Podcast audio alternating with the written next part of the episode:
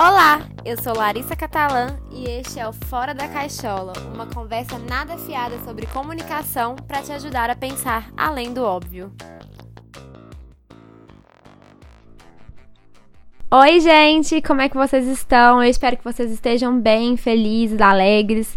Eu tô muito feliz porque hoje é o episódio número 10 do Fora da Caixola. Oh, glória a Deus! São 10 semanas fazendo isso aqui e sempre com muita alegria, muito feliz. Sabem que eu tô sempre procurando conteúdos ainda melhores, então qualquer sugestão de conteúdo, dica, conselho, crítica, pode ir lá no meu Instagram, @larissa_catalã me falar, porque eu vou ficar muito feliz e vai ajudar a gente a construir esse podcast aqui da melhor forma. Eu tô aprendendo também com vocês e eu quero que isso seja cada vez mais colaborativo. No final eu vou deixar os agradecimentos, mas muito obrigada desde já por estar me acompanhando. Seja você que está a primeira vez aqui escutando, seja você que já me acompanha, seja você amigo meu que está aqui só para me dar uma força. Muito, muito obrigada, gente. Faz muita diferença isso na minha vida. Eu não estaria aqui se não fosse apoio. Eu sou muito sincera. Esse papo que eu faço para mim é real? É real. Mas eu não, ter, não, não estaria aqui hoje, 10 semanas fazendo isso, se eu não tivesse apoio nenhum. Então, muito obrigada mesmo. Mas agora vamos ao tema do episódio Hoje o episódio vai começar de uma forma um pouquinho diferente. Eu quero que você se imagine aí agora ganhando na loteria. Imagina que você amanhã vai comemorar com pessoas que você vai escolher agora. Quem que são essas pessoas? Quem que é as pessoas que você quer comemorar? O que, que você faria para comemorar? Faria uma festa? Daria um jantar?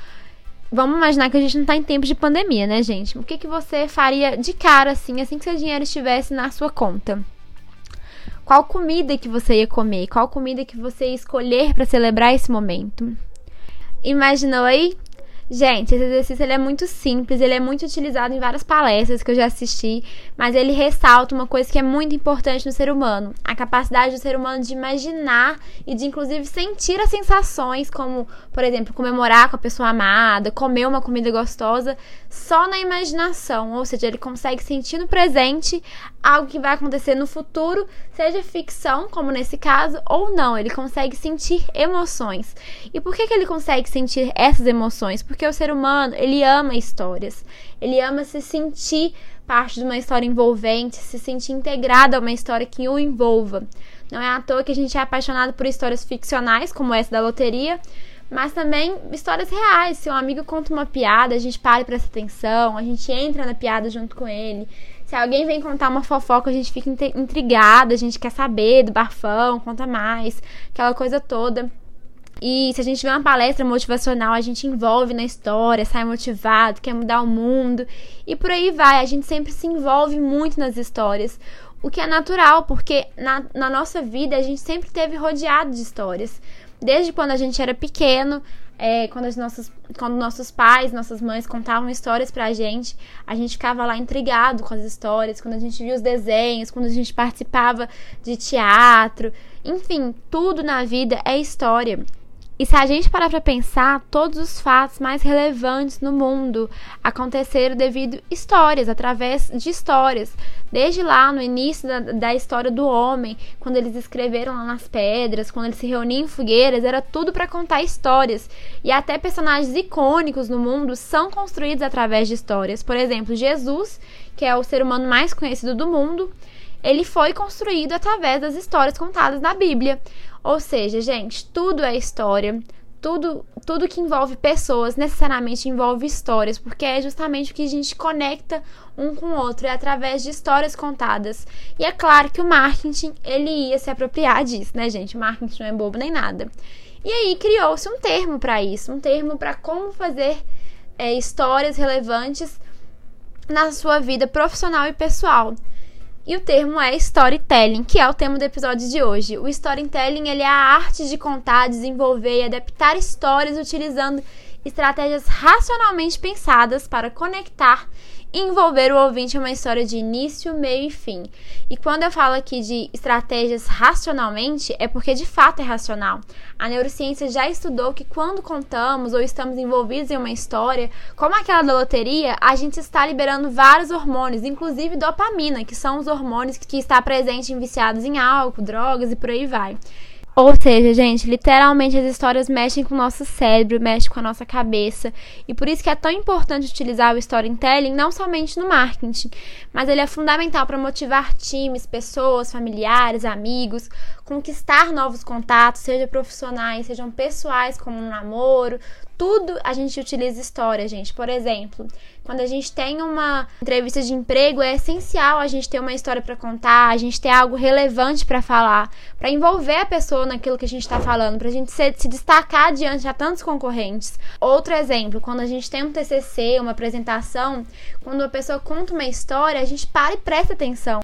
Eu tenho certeza que você se lembra aí de uma apresentação que você não estava nem prestando atenção e do nada a pessoa contou uma história e você se envolveu.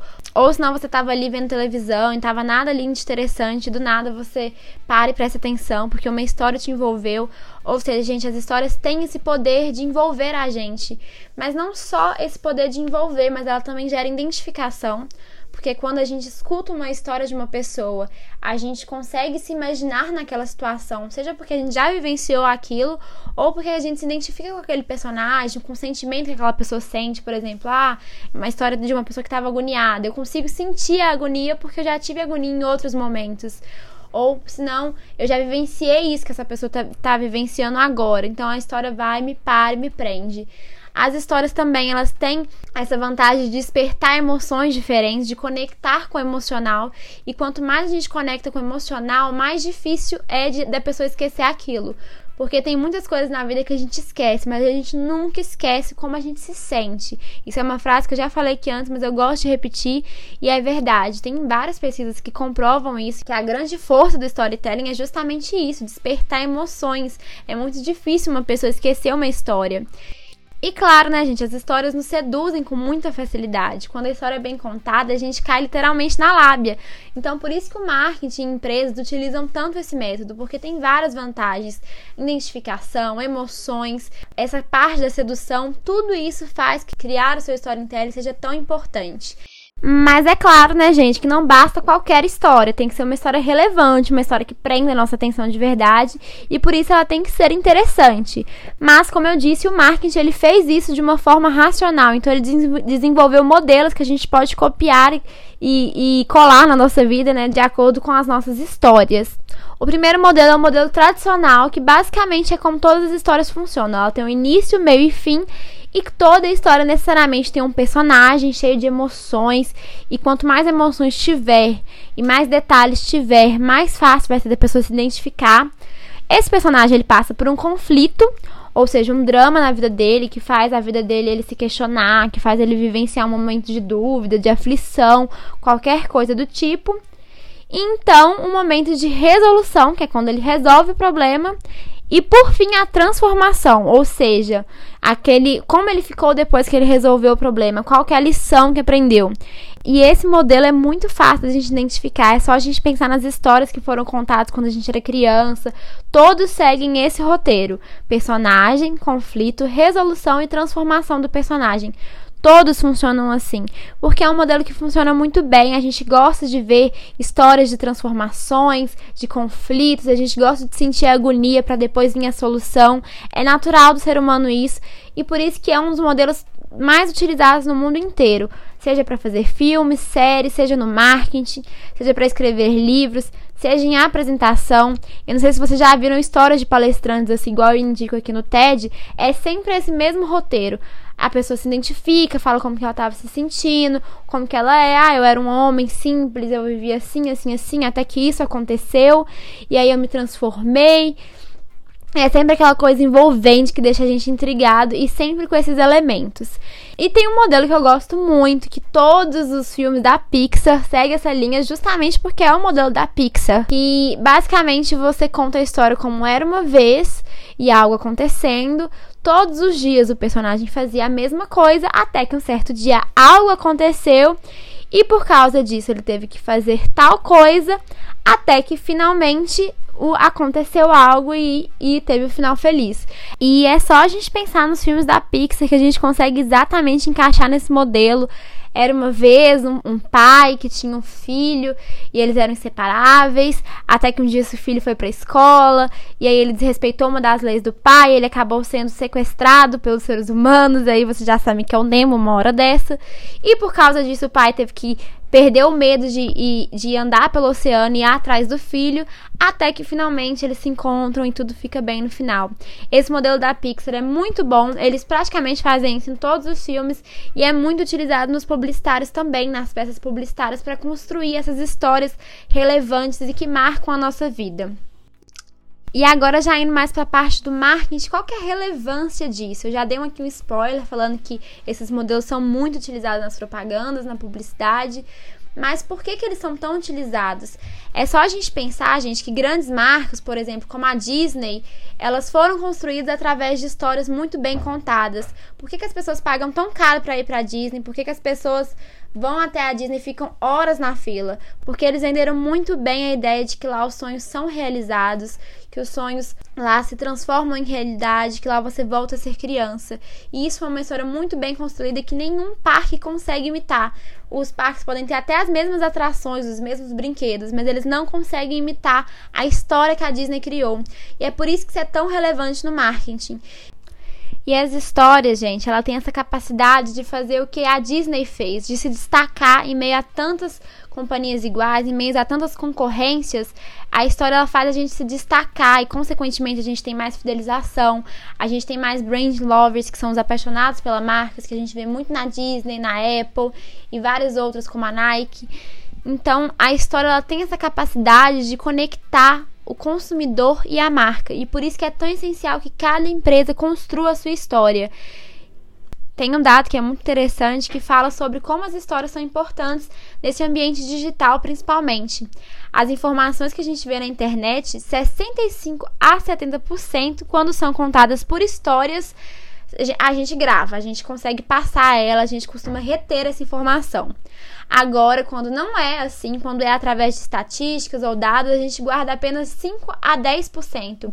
Por isso que o storytelling é essencial ser utilizado no marketing e na construção da marca. E eu tenho certeza que vocês já devem ter visto vários anúncios do tipo: eu também estava aí procurando algo que consiga dinheiro fácil, até que eu fiz isso, eu fiz esse curso aqui, isso mudou minha vida. E isso é storytelling. Esse tipo de anúncio é muito normal e isso é um exemplo prático de como é o storytelling no marketing. Ou seja, você tem um personagem principal que ele tem um conflito e o seu produto resolve esse conflito. O seu produto vai transformar a vida dessa pessoa. Essa pessoa antes ela se sentia agoniada, ela fazia todo dia as mesmas coisas, ela sentia que estava muito cansado, até que seu produto aparece na vida da pessoa magicamente, resolve a vida dela e ela passa a ser uma pessoa mais tranquila, mais feliz e final feliz. E pode parecer bobo eu falando aqui agora, gente, mas a gente cai nisso, a gente é apaixonado por história. As histórias elas ficam na nossa mente quando a gente vê uma propaganda que utiliza uma história, aquilo vai ficar na nossa cabeça, a gente vai contar para os nossos amigos, a gente vai perpetuar a mensagem. Então, por isso que é tão fundamental ter um bom storytelling, seja na sua marca para criar uma marca relevante como a Disney é, e nas suas propagandas para conectar o público com o seu produto, para mostrar a história do consumidor e como o seu produto resolve a vida dele. Então, por isso que é tão fundamental a gente entender sobre o consumidor, entender sobre quem ele é, porque o storytelling vai contar justamente a história da vida dele e que de fato o seu produto resolva algo na vida dele. E antes de terminar o episódio, eu quero contar uma história rapidinho aqui para vocês, para vocês entenderem como é um storytelling. E basicamente é a história de uma mulher de 20 e poucos anos. Essa mulher ela é formada já, ela fez publicidade e propaganda. E ela adora conversar sobre um monte de coisa. Imagina aquela pessoa tagarela que fala, fala, fala, fala, fala, fala, fala. Até o fim da vida ela tá falando ainda. E essa pessoa é exatamente assim. E essa pessoa, essa, essa menina, essa mulher, ela vivia todos os dias iguais, ela trabalhava na área dela de publicidade, de marketing, até que ela começou a se incomodar muito com o mercado de trabalho que ela estava inserida. Ela começou a ver um marketing muito agressivo, mentiroso, oportunista, um marketing de receita de bolo, de receitas milagrosas para o sucesso. E aquilo incomodava ela. Eu tenho certeza aí que vocês aí também já tiveram situações que vocês se sentiram incomodados com alguma coisa, com alguma coisa profissional, com alguma coisa que te incomodou em ver os profissionais da sua área fazendo isso, que não é ético, não é bacana. E ela sentiu muito essa dor. E ela também sentia que por mais que ela trabalhasse na empresa e ela fosse super realizada e ela estava super feliz com o curso dela, ela sentia uma vontade de fazer mais. Sabe quando você tem aquele sentimento de que assim, eu preciso fazer mais do que eu tô fazendo hoje? Eu não tô satisfeito com a minha vida, eu quero fazer um pouco mais, eu quero ser mais útil. Ela se sentia exatamente assim. Até que um grande dia, através de várias conversas com amigos, familiares, namorado, ela fez vários cursos. E aí ela tava um dia e falou assim: Quer saber? O que, que eu amo fazer? Conversar. O que, que eu sei um pouco? Marketing. E o que, que me incomoda? Os profissionais de marketing. O que, que eu vou fazer? Eu vou fazer um podcast. E assim nasceu Fora da Caixola, um podcast que é uma conversa nada fiada sobre comunicação, sobre publicidade, sobre marketing, para te ajudar a pensar além do óbvio. Essa é a minha história. Essa mulher tagarela de 20 e poucos anos sou eu, Larissa. E é essa minha história, é isso que eu tô construindo. Eu ainda não sei o final disso, porque eu tô vivenciando isso com vocês. Mas eu quero de novo agradecer porque vocês fazem parte dessa história. E quando eu contar a história da minha vida para os meus filhos, para os meus netos, em palestras, se Deus quiser, no meu TED Talks, eu vou lembrar de cada pessoa que me apoiou de verdade. Então, muito obrigada por fazerem parte da minha história. E agora, sem mais é, emoções nesse episódio, vamos para as dicas práticas. E vamos de dicas práticas do dia. E a primeira dica prática é uma bem óbvia, mas ela é assim muito importante, que é uma boa história ela é levar um ponto A até o ponto B. Porque às vezes a gente complica demais as histórias, a gente quer colocar elementos demais e acaba esquecendo a importância da simplicidade da história, que é justamente o simples que é chamativo, que é ele que conecta com as pessoas. Então, o quanto mais direto a gente for e mais objetivo, melhor, para as pessoas prestarem mais atenção, para as pessoas terem foco na sua história e conseguirem se conectar. A segunda dica é que não existe receita de bolo, ou seja, gente, não existe fórmula mágica de criar histórias relevantes. Cada um tem uma forma de contar a história, cada um tem um jeito de contar a história. Então aposte na autenticidade. É claro que as histórias têm elementos em comuns, igual eu falei, tem o um modelo Pixar, tem o um modelo tradicional, mas você não precisa se agarrar nisso. É bom ter esses elementos, mas não são essenciais. Vai testando, vai vendo o que é melhor para o seu consumidor, para cada situação. Igual eu falei, storytelling é utilizado em vários momentos da nossa vida, não só no marketing. Então vai adaptando, mas não se apegue a receitas milagrosas de como contar uma boa história. Isso não existe. Cada história é única e cada história pode e deve ser contada de forma diferente de acordo com o objetivo. E a terceira dica é que, se possível, dê um final feliz para sua história. Tem várias pesquisas que comprovam que as pessoas se interessam muito mais por emoções positivas do que negativas. Então, às vezes, assim, a gente quer criar um ambiente negativo justamente para a gente poder mostrar que algo não deu certo, mas é muito melhor quando a gente reverte isso para o lado positivo.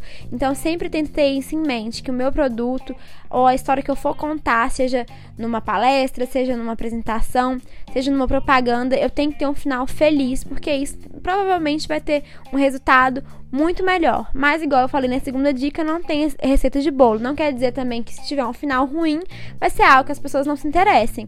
Mas a chance, estatisticamente falando, é menor.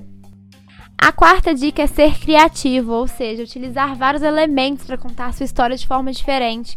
Utilize imagens, utilize vídeos, utilize citações, Utilize mil e uma formas de demonstrar a sua criatividade. Uma forma que muitos comediantes utilizam é através de metáforas, e os comediantes nada mais fazem do que contar uma história de forma engraçada, de forma que envolve o público.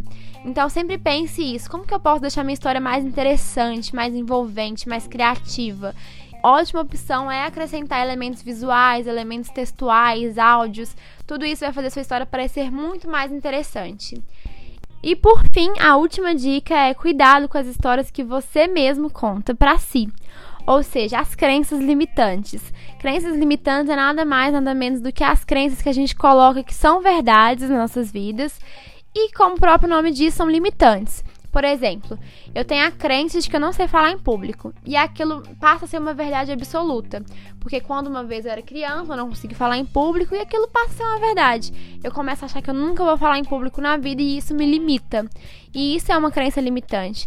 Então, cuidado também com a sua história pessoal de vida, do que, que você vem contando para si mesmo, que não é verdade. Não se maltrate tanto pensando que eu fui ruim em isso uma vez, ou duas, ou três, e que aquilo vai acontecer sempre. Graças a Deus, no nosso cérebro existe uma coisa chamada neuroplasticidade, que é a capacidade do nosso cérebro de se adaptar, de mudar e de aprender coisas novas. Então, gente, vamos mudar essas crenças limitantes, até pra gente conseguir contar nossas histórias de forma muito mais confiante para as pessoas, seja como empresa ou seja como pessoa mesmo. Inclusive, vou propor um desafio a vocês que é pensar qual que é a sua história pessoal e a história da sua empresa. Esse é um ótimo exercício, eu tenho certeza que vai gerar muito conteúdo se você quer utilizar de alguma forma profissionalmente e vai ser muito interessante você ter isso anotado, caso você tenha uma entrevista, uma apresentação, caso você vai se apresentar para as pessoas, eu tenho certeza que você vai passar a envolver muito mais as pessoas com a sua história e que eu posso te garantir, gente, uma história bem contada, ela fica sempre interessante. E agora, se você quer aprofundar em storytelling, anota aí as dicas. A primeira indicação é um TED, que ele inclusive é um dos diretores da Pixar, e o TED se chama As Pistas para uma Grande História. Ele dá várias dicas de como fazer boas histórias, de como é o processo da Pixar, e é super essencial, super legal e didático o TED. Eu tenho certeza que vocês vão gostar muito e entender muito mais sobre o que é storytelling. A segunda indicação é um livro que se chama Storytelling. Aprenda a contar histórias como Steve Jobs, Papa Francisco, Churchill e outras lendas da liderança. O nome do livro já vende o livro, né, gente? É um livro realmente muito bom, muito completo. E ele tem várias histórias que vão ensinando a gente e motivando a gente a contar as nossas histórias também. Ele é muito interessante, tem várias técnicas que a gente pode aprender nesse livro. E a terceira indicação também é um TED que se chama The Magical Science of Storytelling. E ele é um TED muito legal porque ele mostra realmente dados por que, que o storytelling é tão potente, tão essencial, por que, ele é tão poderoso. E ele é muito interessante também porque ele mostra várias táticas de como usar o storytelling de forma bem feita. E a quarta indicação é uma série que eu amo de paixão. Já indiquei no episódio número 1, mas eu vou indicar de novo, que é Annie with an E a história da Anne, ela inteira, ela faz storytelling da vida dela. Ela vai contando histórias para si mesma. Ela é uma garota órfã que vai contando histórias para si mesma de como ela imaginava a vida dela, de como ela quer que a vida dela seja. Todo problema ela pensa numa história criativa por trás. É uma ótima série para exercer a criatividade, a empatia e também o storytelling. Ela é muito legal mesmo, eu tenho certeza que vocês vão gostar. Gente, é isso. O episódio de hoje foi esse. Eu tô tentando fazer um episódio mais curtinho para realmente sintetizar as melhores informações e ficar bem focado aqui.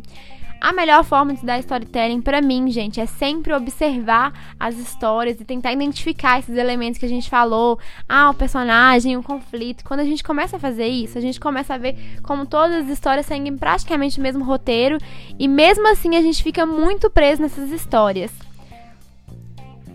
Eu espero que vocês tenham gostado do episódio.